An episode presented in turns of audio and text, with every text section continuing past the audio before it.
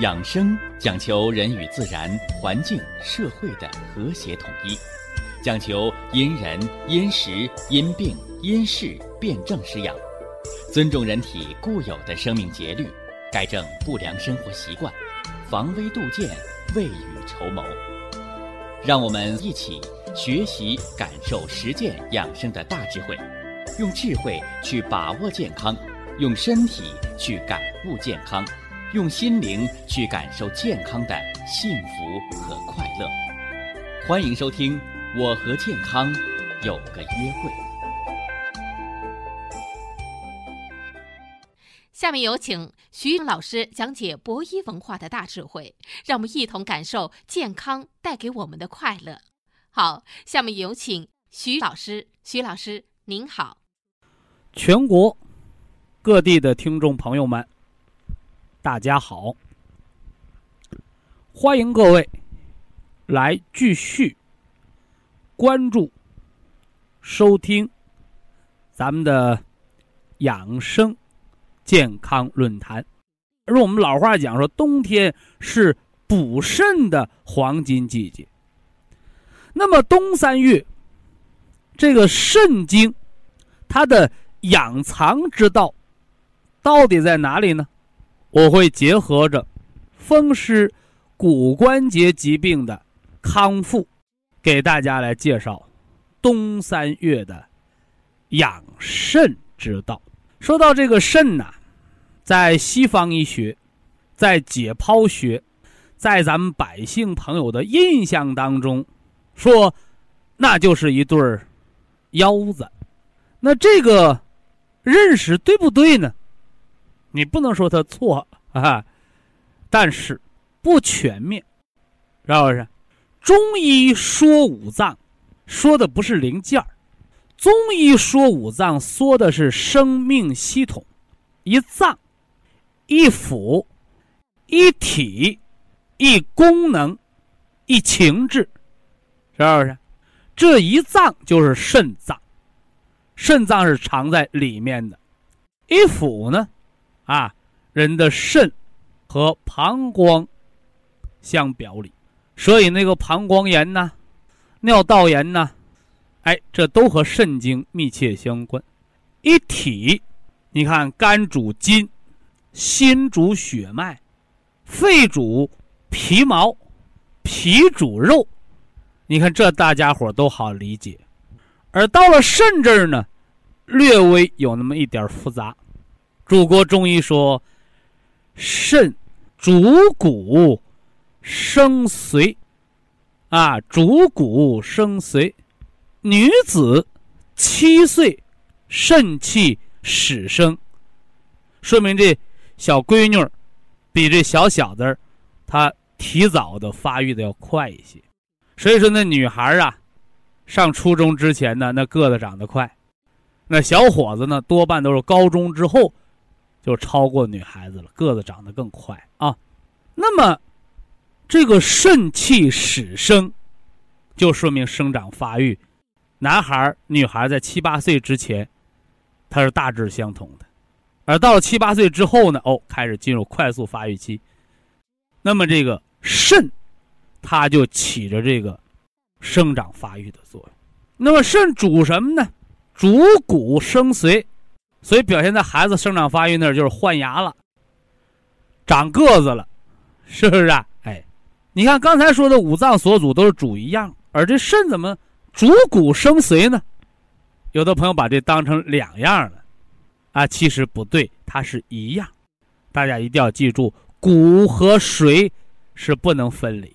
无髓之骨就会枯，无骨之髓就会干。所以大家一定要明白这个道理。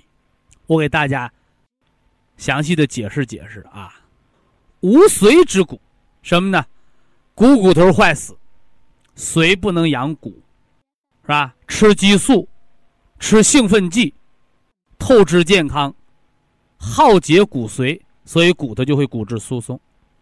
所以人到老年，不可纵欲，要节欲保精，养精，填髓，你的骨就致密。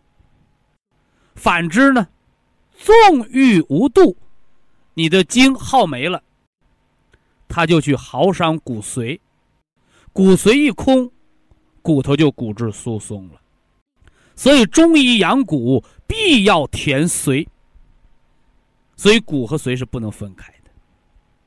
我给大家伙曾经讲过，三线必有一尾，说百会穴塌陷，脑瓜顶上有个坑；太阳穴塌陷，脑两边一边一个窝窝，额头的两侧一边一个窝窝。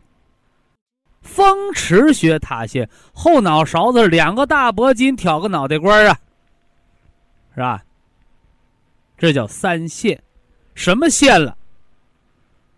是吧？表面上看是那脑袋瘦的没肉了，而实际上呢是骨头塌陷。骨头塌陷，就像你吃瓜子吃个瘪子，如果你不傻的话，你那瘪瓜子就扔了。因为什么呢？瘪子的瓜子吃了里边也没有瓤，所以我们中医说，有形于内，必形于外，表里相依，是不是？就是表面的现象和内在的本质，它是相关联的。好了，骨头塌了，髓也就空了。所以一拍 CT，脑回沟变深，脑回沟变深，脑回呢变瘦，是不是？如果把脑比着核桃仁儿，这核桃仁儿就干瘪了。这是肾经所主，骨髓不分离。大家一定记住啊，骨和髓是不分离的啊，不分离的。那肾还管着什么呢？如果我们说。病入骨髓是病入膏肓的话，那是不是等病到骨髓，这肾病就难治了？那我们可不可以早点发现、早点治疗呢？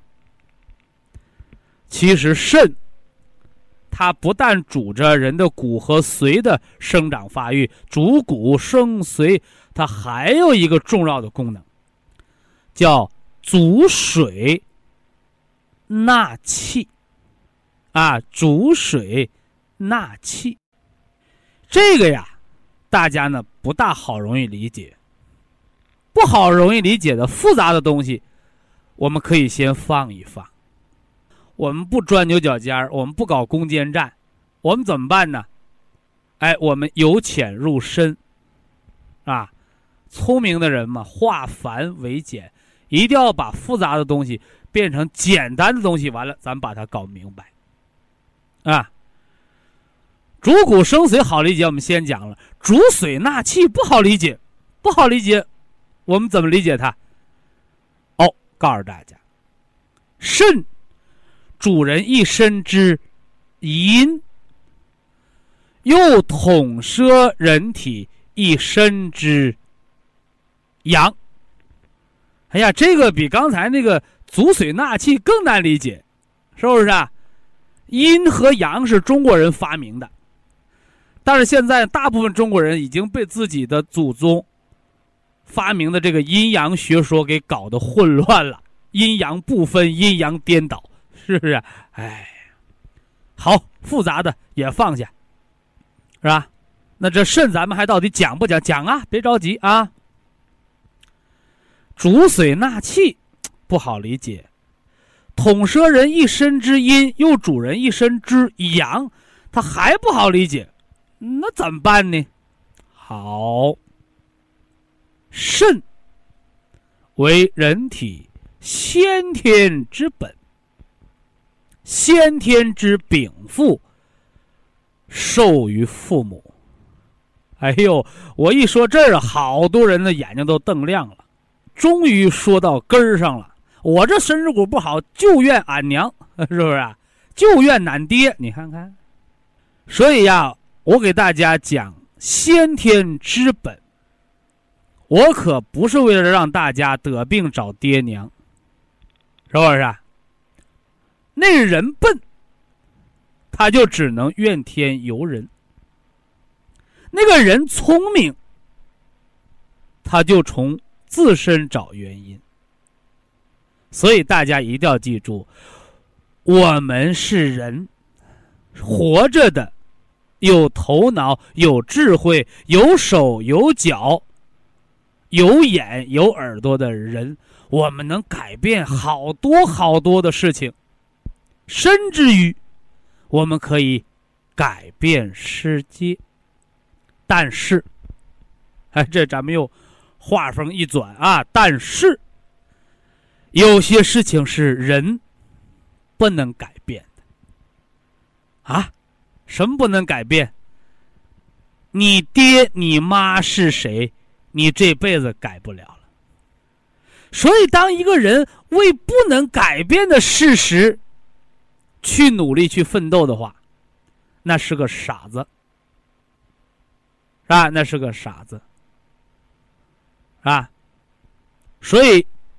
我给大家讲，肾为人体先天之本，是吧？为人体先天之本，是人的先天的禀赋，不是告诉大家得了病找爹妈，而是要告诉大家养好身体造儿女，是不是？你身体好的，身体棒的，你生儿育女；你身子骨弱的，你别着急生孩子。你忙忙叨叨生一个，你不是生个健康的孩子，你是生个病娃子，是不是？所以这个改变是改变自己，你改变不了父母，是吧？同样，那有的人说你说晚了，我说怎么的了？我身子骨就不好，我生完孩子了，你这你不说晚了吗？别着急啊，一点也不晚。先天只在百分之。三十，是吧？后天呢？后天占百分之七十。所以呀，俗语道：“三分天注定，七分靠打拼。”所以我很少给大家讲先天性疾病。这个提法就是很消极的，啥意思？生下就带病啊？是不是很消极的？给大家带来的是积极的正能量、向上的科学的养生思想，而不是一味的埋怨消极，那是不行的，那是负能量，是不是？所以后天的养生可以解决人百分之七十的健康和长寿问题。前不久，河北有个老太太。六十多岁了，找我治先天性心脏病。我告诉她，我说你不需要治。我说为什么呢？我说你如果先天性心脏病，你活不到今天，甚至你连二十岁都活不到，你就没了。如果你活过二十岁，活过三十岁，就证明你那个先天性心脏病，它能让你活到一百岁，是不是？所以说你的病还都是后天得的。结果呢，给老太太说服了，说没错啊，啊，你别看我先天心脏病，是吧？我年轻的时候上山下乡也好，我干活我不落后，我这到老了，哎，有点吃不消了，怎么怎么着？所以后天是可以调的好的。好了，了解了肾是先天之本。我们没法改变爹娘，我们可以改变后天调养，我们可以改变我们儿女子孙的健康的时候，你说我们身上的任务多重啊？哦，知道了这个，我们再看，什么叫一身之阴？什么叫一身之阳？什么叫主水纳气？这么复杂的东西，你知道了什么是先天之本之后，一目了然。一目了然。肾是人体的大总管，肾全说了算，肾全说了算，啊！所以，请大家记住了，什么叫肾主水？一身当中，所有可以流动之液体，一切有形之物，就这个人往这一戳，这一嘎达一块你身上所有的东西，皆为之水，是不是啊？我记得我十年前给大家讲，不是这么讲的，是吧？我把人体内的血液、唾液、精液，是吧？胆囊、胆汁液，啊，淋巴液，所有的液体，我们称之为水。现在看来，那时候的观点有点年轻幼稚了。肾主水纳气，身体一切之物质皆为之水。这块不好理解啊，因为复杂，所以我重复的来讲。你看啊，心主血脉，肝主筋，脾脾主肉，肺主皮毛。完了后说，肾主骨。生髓主髓纳气，肾主骨生髓，这肾管着骨头，主髓纳气。我告诉你，你的骨头、你的筋、你的皮、你的血脉、你的肉，这些又都称之为水。它是生命的物质，都由肾所管。所以这相当于啥呢？大家又不好理解了啊！看电视好理解，是吧？啊，看那个什么呢？这个这个电视演那个那个周卫国那个啊，雪豹 到嘴边的就蒙住雪豹啊，说警卫团警卫团啊，营长兼着这个团的副团长是吧？这块可能不大容易理解啊，但是还是可以理解的。就是你这个营是一营的营长，你又是这个团的副团长，肾管着骨头，又管着全身这个筋骨皮肉血脉，都归他管。我就是想说明这个道理，所以肾主髓还没完呢，水是人的生命物质所在，人是用水做的，把人水全烘干了之后，人剩下的不到三分之一了，所以人是用水做的。人是用水做的，啊，人就是蛋白质的一种存在生命方式，也是水的一种存在方式。所以我们说水乃生命之源，这个道理就在这儿。别着急，别着急，才说一半煮了水，肾还要纳气啊？什么叫纳气呀？是吧？一般呢，在大队，在工厂，是不是啊？你包括吧，全国各个部门都有这个职务，叫出纳。啊，出纳，出纳是干啥的呀？哦，管钱儿的，会计管算账，出纳管钱儿的，出就给你钱儿，纳往回收钱儿，这是管钱儿的。肾主水纳气，这个纳。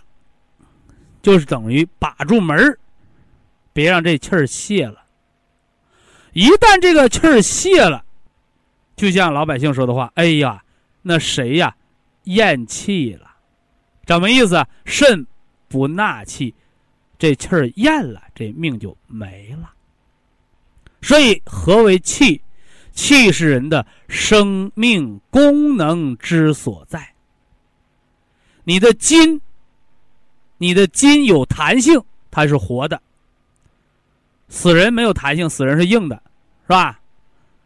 你的血脉是通的，它是活的。你不通了，心梗、脑梗了，偏瘫、半身不遂了。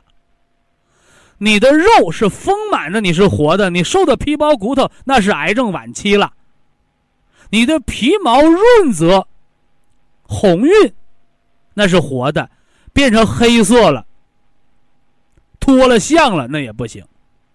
骨头，骨头是坚强的，一碰就骨折，人变成玻璃人了，那不行，那是压缩性骨折，严重骨质疏松也是半条命。所以肾纳气就是肾管着这个功能，守着这口气儿。所以到头来，现在说肾主骨生髓，主髓纳气。统摄人一身之阴，又主人一身之阳，主人先天之本。受后天调养的影响。所以可见，一冬养三秋的道理，大家要把它明确了。四季养生五行疗法，春养肝，夏养心，秋养肺，长夏养脾胃，冬养肾。冬天是养什么的季节呀？如果你回答冬天是养肾的季节，哎呀，我今天累够呛，前面的话全是废话，白讲了。再问大家伙一遍，问收音机前所有的听众朋友，听完我今天的知识，冬三月养肾的知识，我回过头来问大家，我说冬天是养什么的季节啊？哦，有人回答了，啊，冬天是同养五脏。冬天是养人的骨头和髓，养人的一身之阴，一身之阳，养人的一切的生命物质和功能。所以，什么叫一冬养三秋？不是一个冬天养三个秋天，是一个冬天养了一年的养生。所以，可见。冬三月养生的重要性啊，所以学习冬三月养生，千万不要局限于冬天就是养骨头、养髓，那你只认识到了一半儿，你完全没有了解到肾到底有什么样的作用。你看啊，我这个人搞养生，我不研究什么财务啊、货物，我不研究。所以到半条命的时候，你什么都不用管，你就把肾守住。所以糖尿病到二十年的时候，你什么也不用管，你只要肾功能正常，你就能长寿。一旦你肾衰竭了，想救你回来都难。所以，请大家记住今天的知识：冬三月养肾，统养五脏，是生命的一个。综合大调养、大检修的季节。以下是广告时间。博一堂温馨提示：保健品只能起到保健作用，辅助调养；保健品不能代替药物，药物不能当做保健品长期误服。冬三月养生第一个重点：风湿骨关节疼痛。啊，做了系统详细的阐述。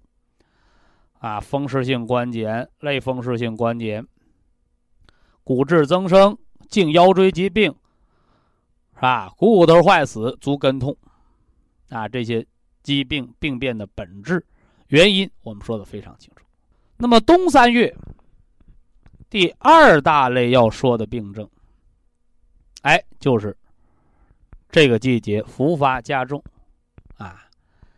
也是在慢性疾病当中最重的病，啊，人百病啊，手中风啊，手中风啊，我们在以往的节目当中啊，已经给大家系统全面的介绍过中风康复八大疗法。那这个季节呢是中风复发高发的季节。那么我们今儿要给大家讲的，就是中风的成因啊，中风的成因啊，很多朋友他都关注啊，病怎么能治得好？但是在这个治病的过程当中，却很少有人问。病是怎么得的？而事实上呢，如果您来，连这个病是怎么得的都不知道，你怎么能够把它治好呢？是不是？所以啊，以前我给大家讲过呀，是吧？想养生，想不得病，想健康长寿。啊，人一定要做到三知，啊，三知，做到三知，你就不是一盲。否之呢？否之就是稀里糊涂的得病，是吧？迷迷糊糊的花钱，啊，否之呢？啊，就是被一体多病，是吧？一药多治，啊，给忽悠的团团转。所以人治病无知是很可怕的，一盲是治不好病的。何为三知？啊，一要知病之从来，啊，二呢？二要知病之所向。三呢？哦，三要知病之当下。啊，说白了就是过去、现在和将来，是吧？哎，只有这样，我们才能说你是，呃，对您身体的病症，啊，有了正确的认识和评估。哎呀，老姐姐病重，哈哈，啊，我说重到什么程度？哎呀，糖尿病可严重了，一天打十四个单位的胰岛素。就这样的人说话呀，用北方人的话讲叫忽悠。啊，我也没给他留面子，我说你忽悠啊，使劲忽悠，是吧？糖尿病可重了，打十四个单位胰岛素。我说你是忽悠我呢，你还是闹着玩呢？糖尿病病重的。得打四十到五十个单位的胰岛素，那叫重，是不是啊？哎，十四个单位的胰岛素，告诉你不打也行，对不对？所以这样的人呢，就不知轻重，啊，不知轻重，啊，你对病的轻和重都不知道，挺小个病，花个天价，你不请等着受骗吗？啊，哎，这是不知轻重的病人。还有呢，还有就是不知重来的病人，呃，这个是潍坊的吧？啊，到哪个医院化验啊？化验出来一个什么糖类抗原高，啊，问我得给你念念这个报告单。我说你别念，啊，我说谁给你化验的？你找谁去？你花了钱上饭店，你没吃饭。回后呢，在大街上你拽个人，就往上绕饭吃。你这不是毛病吗？是不是？所以啊，你看有些新听众、新朋友，他就不理解，你会啥呀？你不就懂点医疗知识吗？是吧？你不就有这点能耐，人才问你吗？问你告诉人就不就得了吗？是不是你也不懂啊？啊，不是。啊这个糖类抗原是啥？叫肿瘤标志物啊，肿瘤标志物是当下呀，国内和国际上比较热门的癌症的一个筛查实验，是吧？我为什么没告诉他？我怕担责任，是吧？我得保护我自己。哎，所以说叫不可说，不可说。哎，但是这个常识知识，我为什么要告诉大家？就是叫责任和义务。你在哪家医院，你化验的化验单，这个医院的医生必须给你说清楚，原因只有一个，因为你在他这儿花钱了。我是要讲道理的，啊。所以我也希望，啊，作为我们听众朋友，啊，你得会看病。做医生是讲良心、讲道德、讲医术的，是吧？我给你看明白了，是吧？你治好了是我的水平，我看不明白，我不伸那个手，就这么简单。啊，所以当医生应该是凭。凭本事吃饭的吧，啊，别跑题啊！今天要说中风呢，啊，说中风呢，啊，中风算不算个病啊？啊，老子说：“自知者明，那个不自知糊涂，所以糊涂的人我不帮，是吧？糊涂的人我不帮啊。都说医生救死扶伤，但是我奉劝天下所有的医生，糊涂的人咱都别救。为什么呢？救完了骂你。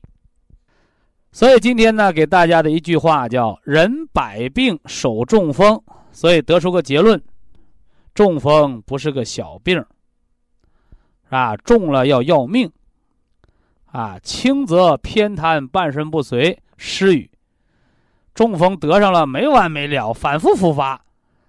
是吧？吃激素三年骨头坏死，得中风三年老年痴呆症，啊，三年老年痴呆症，脑萎缩。所以这个中风啊，是治不好的，啊，所以中风和癌症是一样，可防不可治，是吧？可防不可治，一个是免疫系统的大病，是吧？一个是心脑血管系统的大病。啊，所以人百病首中风，现在心脑血管病已经排到了人类健康杀手的第一位，已经超越了癌症。所以发病率最高、死亡率最高的，就是这中风，啊，癌症排第二，是吧？所以人百病首中风，啊，得了脑梗，哎呀，我脑梗比较轻，轻不要紧呐，给你回回炉复发一次，看你中不中。所以，对病的正确认识太重要了。人百病首中风，那么究竟中风是怎么炼成的？是不是？啊？你是怎么得上了这天下第一病，得上中风的？啊，所以知其病因，方除病根儿。以下是广告时间。博一堂温馨提示：保健品只能起到保健作用，辅助调养。保健品不能代替药物，药物不能当做保健品长期误服。说中风病可防不可治，这什么道理呢？我给大家说过，说人百病手中风，中风啊。是对一切的血管意外的一个统称。你比如说啊，脑出血啊，突发性的脑出血，这五毫升以内的叫少量，是不是啊？你超过五毫升的那就不少了，十到十五毫升以上而是大量。你看脑壳就那么大个地方，脑出血之后，血占了脑组织的位置，就会压迫脑组织。临床上叫高颅压，是不是？有的头昏、恶心、呕吐，有的失明，有的偏瘫，有的半身不遂，有的不会说话，是不是？人常讲啊，水火无情。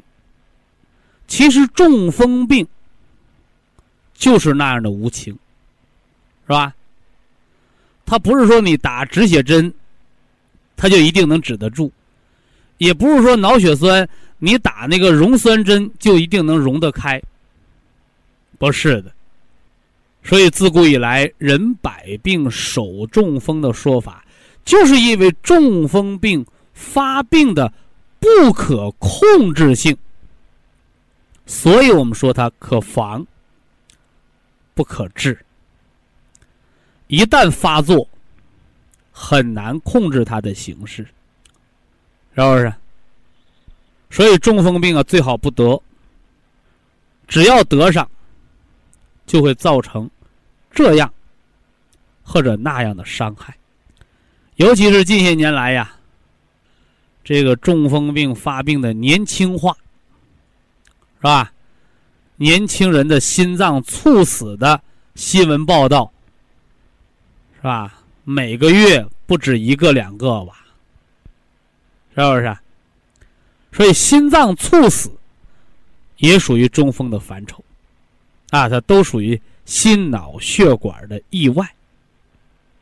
那么意外，如果不能得到及时救治，或者及时救治了也难于挽回生命，是吧？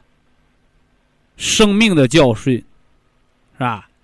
亲人的泪水，不得不让我们思考：中风病到底该如何的去防？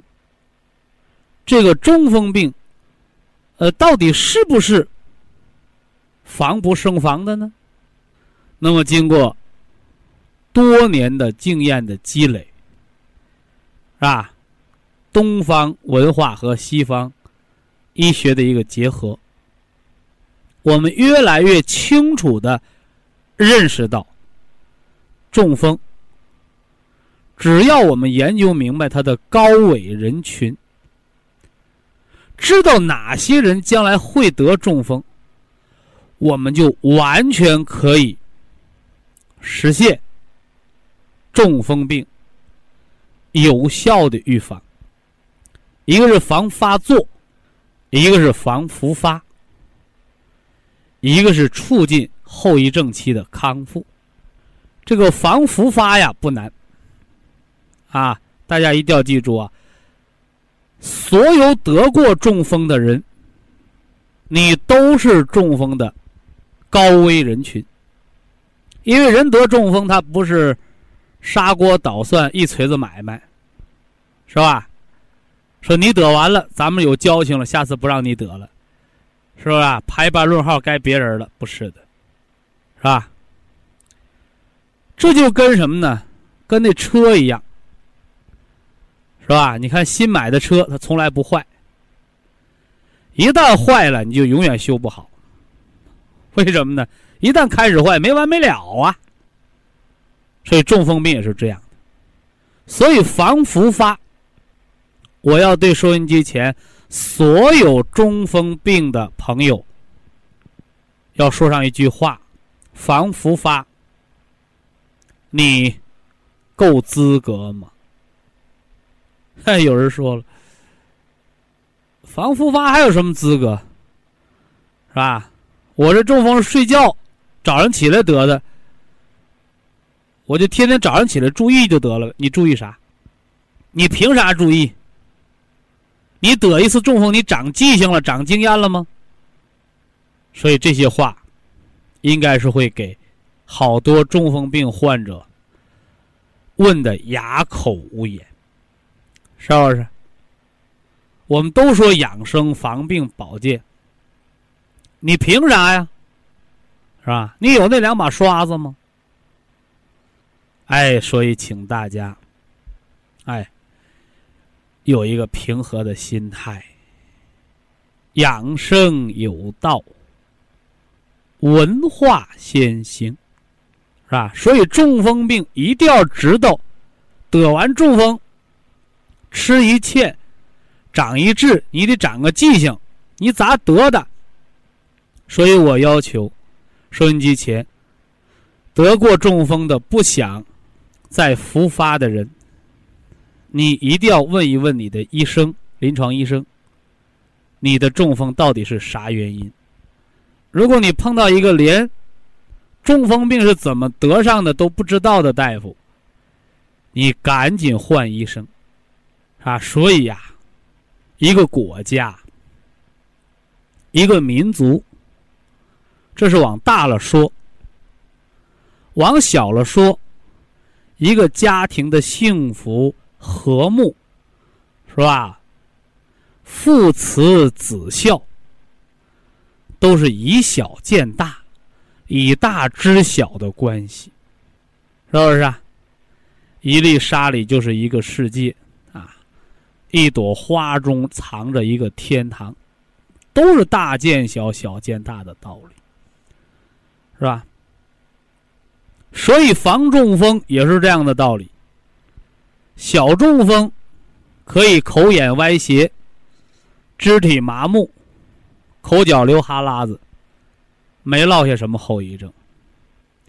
小中风不防大中风复发，当大中风袭来的时候，偏瘫、半身不遂，甚至有的丢掉性命的，这都是告诉你，小不防而大难治矣。所以这第一个任务说完了啊。咱们前段时间刚讲过三个任务啊，这又防中风这儿，咱们还要给大家布置几个任务。这第一个，得过中风的人一定找大夫把你的病因问出来，知道病因了，你防治就得了章法。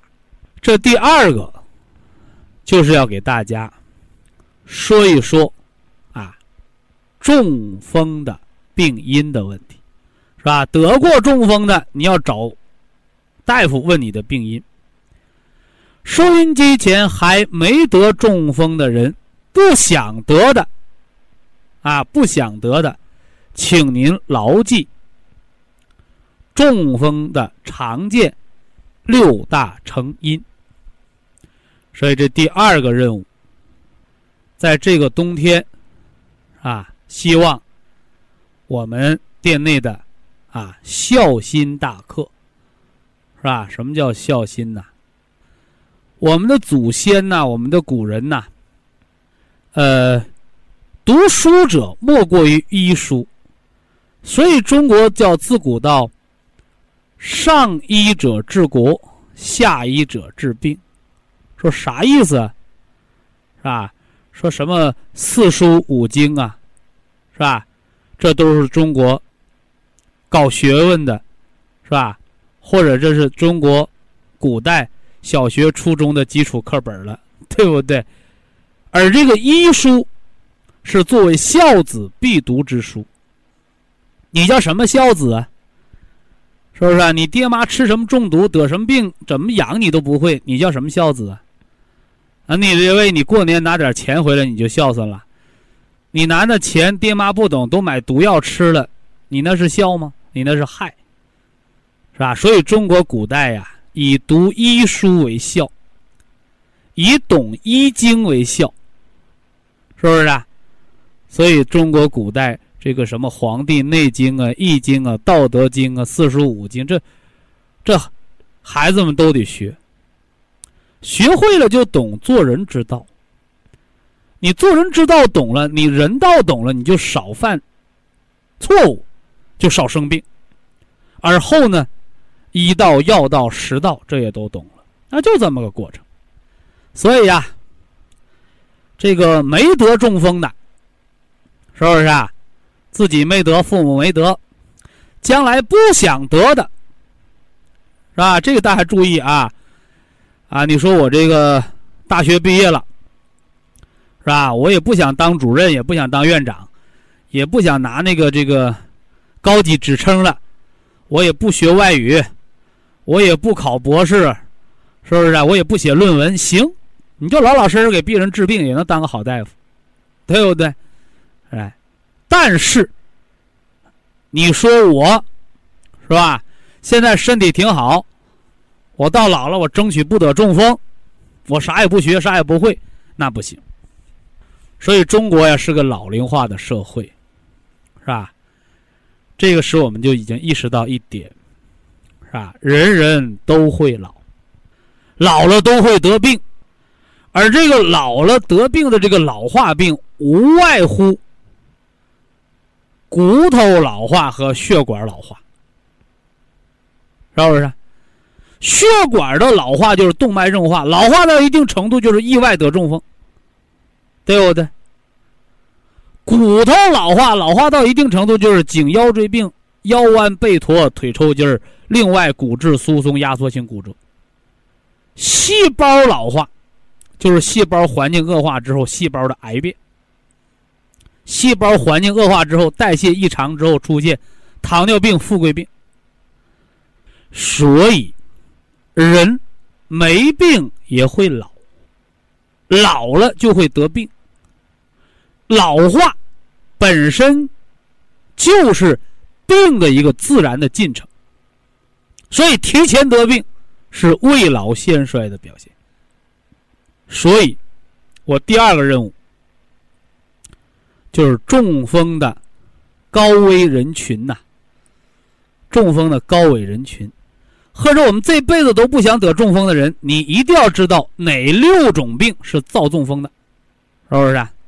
你只有盘查，不让这六种病混过关，严防这六种病，你到老了你不得中风，到老了不得脑萎缩，是不是？所以中风的六大成因，这是第二个任务，啊，第二个任务。呃，第三个任务，啊，第三个任务，就是中风袭来的信号，啊，中风袭来的信号，我们也把它叫小中风，是吧？你看得过中风的，我告诉你，你得知道什么原因。你别得一次病不长记性，是吧？没得中风的，我们都是老人，我们都是中风的高危人群。我们得知道身体里边有啥病会导致中风，我们提前把这病治好，我们将来不得，是吧？这是一个防中风复发，一个是防中风发作。第三个就是最后一关，得过的没得过，你都得知道。当你站到中风门口的时候。你是悬崖勒马，端住脚步不往前走，把中风在门口就治好呢？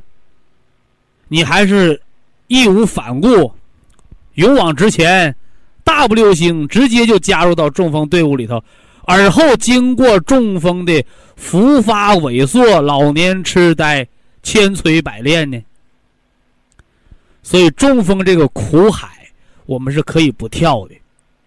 所以第三个任务就是小中风，是吧？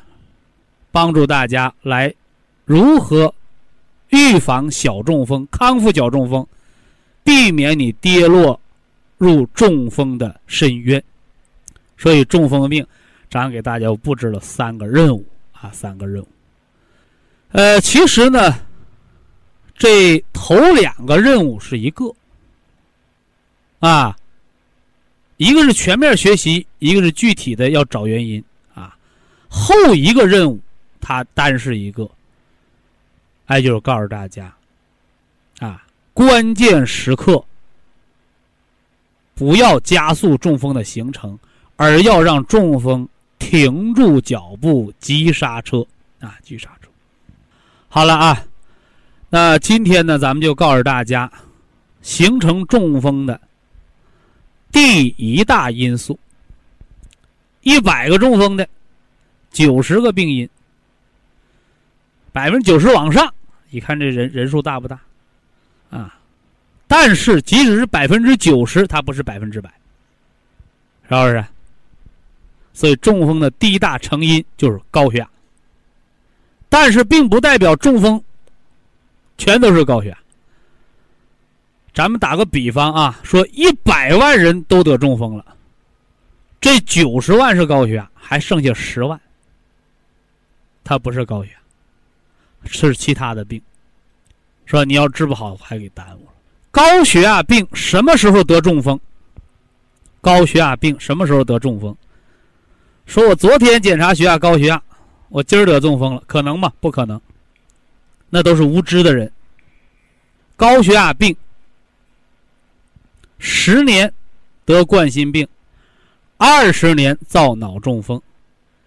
所以，如果你昨天体检发现高血压，今天得中风了，而且你在昨天之前所有的血压检查都是体检都是正常的，那我告诉你，你今天的中风不是高血压啊，中风的病因不是高血压。所以，这第一条啊。中风形成的六大病因的第一条，高血压。高血压病形成中风是十年高血压得冠心病，二十年高血压得脑中风。所以偶尔一次高血压得不了中风。那么高血压病的标准是什么呢？是吧？这个我们讲高血压的时候细细讲过啊，高压一百六。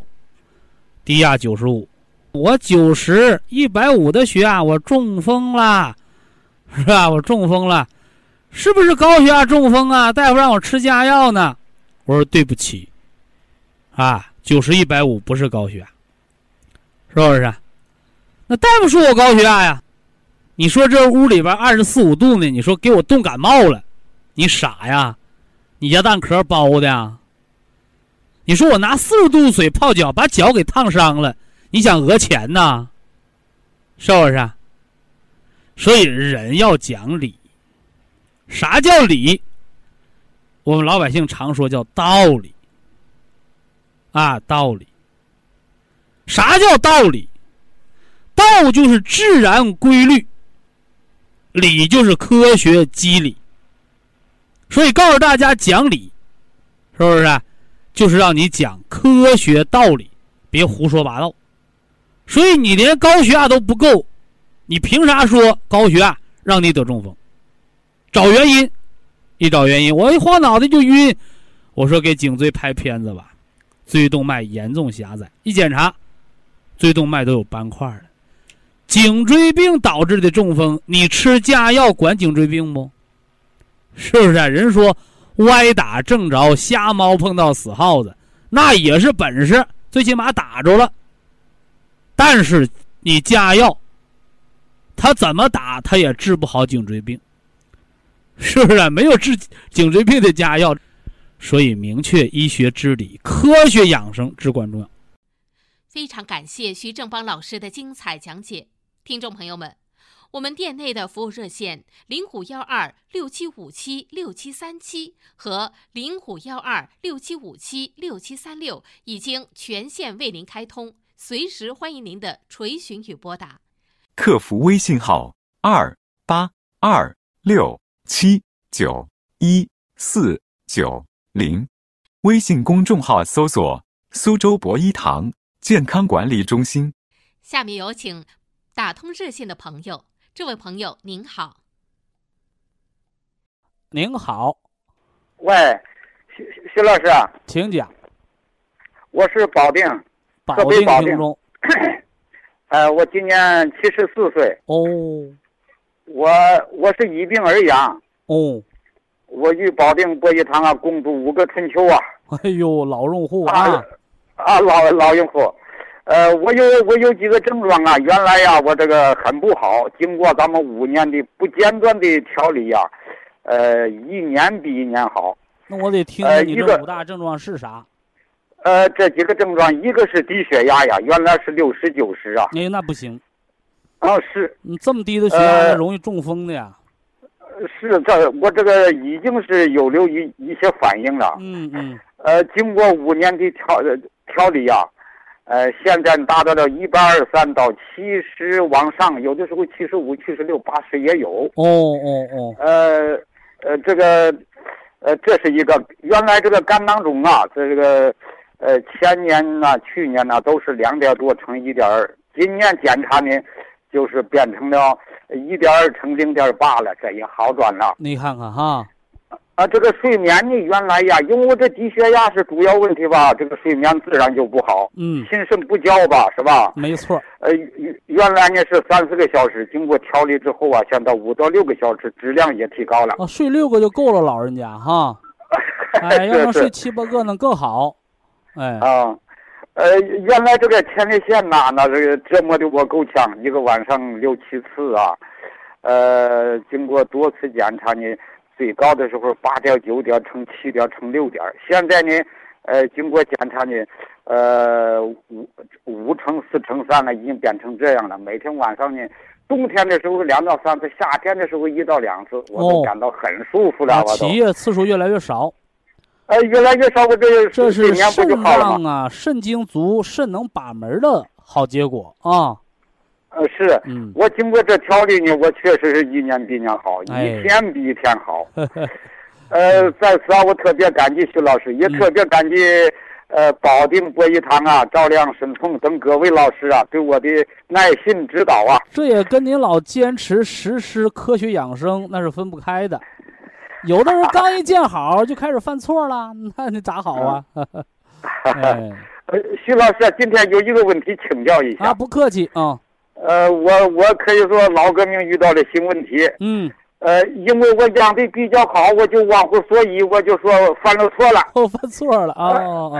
十月初的时候呢，家里边有个小亲戚结婚了，一定叫我回去。哦。回去了，回去了七八天呢，又打夜班又喝酒，天气又凉，我穿的比较少。我说没有事儿，我我博一堂压的很好。哎。结果你就咳嗽了几天，呃，发生了带状疱疹。哦呦。带状疱疹，我这是服药啊，从到上一个月十号开始服药，服了二十天。人家一看，哎，你这个，你多大年纪啊？说你这个素质不错，人家要发不是这样的。我这个现在症状呢，呃，基本上这个腿上啊，我是左腿啊，哦，呃，整个都落下去了。但是现在呢，原来是连续的神经疼，这个累，本身这个带状疱疹病毒，这个舌盘疮就是导致末梢神经炎。出现神经痛的症状，呃，为此呢，我有点紧张。现在呢是呃断断续续的发作，原来是连续啊。哦，呃，这个我吃药啊，我吃了七八种，我我担心呐，我这一边保肝保神经痛啊，你就外边用磁疗脚垫就行。啊，对我我完了里边呢吃 Q 十营养一下神经就可以了。是我我可以吃，我是这个加倍吃的。呃，吃三到四粒的量。我吃了四粒，啊，就够用了。呃，就是神经痛啊，别别把它搞复杂了。哦。这个电线通，接上电源它就通电。哦。电线断了，你接上电源它也通不过去电。神经就是个电线。哎，你原来有带状疱疹病毒，这病毒腐蚀神经，有的特别疼，落下后遗症，甚至有疼大半辈子。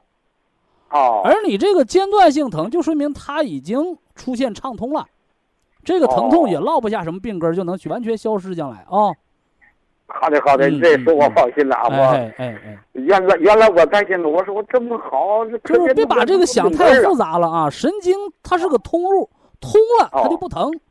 有病毒啊，它有损伤啊，有血循环破坏，它不通，它就出现疼痛。好的。哎，甚至出现麻木，麻木比疼痛要严重的多啊。啊，你你给我出一个方案，我这个看看。就外边用磁疗脚垫，里边吃 Q 十，不用什么特殊方案。可以，好的。另外，你之所以能得上这个带状疱疹呢，本身这个病叫湿热病。哦。老年人就很少得这个病。什么人得呢？吃的好，动的少。就像你都七十多岁了，还连续跟人家熬熬熬夜喝酒。啊。这不正是造湿热的环境吗？是吧？